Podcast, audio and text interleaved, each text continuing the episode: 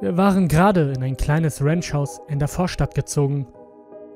Es war eine Bilderbuchgegend. Ruhig, freundliche Nachbarn, nette kleine Lattenzäune um die Gärten.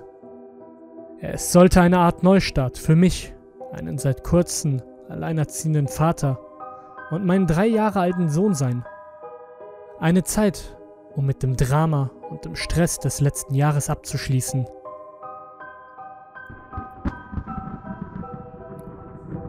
Den gewaltigen Sturm, der nun aufzog, sah ich als eine Art Metapher für diesen Neustart.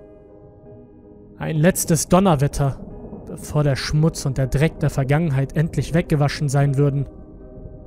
Trotz des dadurch entstandenen Stromausfalls liebte es mein Sohn. Es war der erste richtige große Sturm, den er jemals gesehen hat. Das Licht der Blitze zuckte immer wieder durch die noch recht leeren Zimmer unseres Hauses und verlieh den Umzugskartons, die überall herumstanden, lange, schaurige Schatten. Mein Sohn hüpfte und quiekte jedes Mal freudig, der Donner ertönte. Es war schon weit nach seiner Schlafenszeit, als er sich endlich genug beruhigte, um schlafen zu können. Am nächsten Morgen fand ich ihn schon wach mit einem breiten Lächeln vor seinem Bett. Ich habe die Blitze durch mein Fenster beobachtet, verkündet er stolz. Ein paar Tage später erzählte er mir am Morgen dasselbe. Du Dummerchen, lachte ich. Es gab letzte Nacht gar keinen Sturm. Du hast geträumt. Oh. Er schien etwas niedergeschlagen. Ich wuschelte ihm durchs Haar und sagte, dass er sich nicht ärgern bräuchte. Bald würde bestimmt ein neues Gewitter kommen.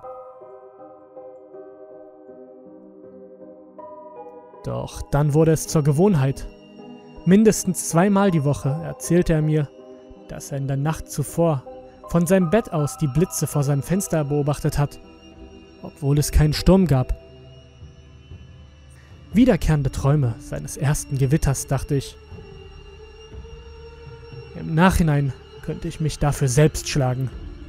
Zwar sagten mir alle, ich hätte nichts tun können, dass es keinen Weg gäbe, wie ich es hätte wissen können. Aber das sind doch nur nutzlose Worte, die mir helfen sollen, mich besser zu fühlen. Ich bin sein Vater. Es ist meine Pflicht, auf ihn aufzupassen. Ich werde diesen Morgen nie vergessen. Ich machte mir Kaffee schüttete Milch über meine Cornflakes und nahm mir die Zeitung. Auf der Titelseite stand ein großer Bericht über den Pädophilen, der vor kurzem von der Polizei geschnappt wurde. Scheinbar hatte er sich ein junges Ziel ausgesucht, für gewöhnlich Jungs. Und dann durch ihre Zimmerfenster Fotos von ihnen gemacht, während sie schliefen. Manchmal beließ er es jedoch nicht dabei der Schock ließ mich fast umfallen, als ich in meinem Kopf den Zusammenhang bildete. Damals war es für mich nur die Vorstellungskraft eines Kindes. Rückblickend ist es das beängstigstende, was ich jemals gehört hatte. Etwa eine Woche, bevor dieser Kerl gefasst wurde, kam mein Sohn im Schlafanzug zu mir und fragte, Weißt du was? Was denn? fragte ich zurück. Die Blitze sind nicht mehr an meinem Fenster. Ich antwortete lächelnd. Oh, das ist schön. Sie sind also endlich weg. Nein. Jetzt sind sie in meinem Schrank.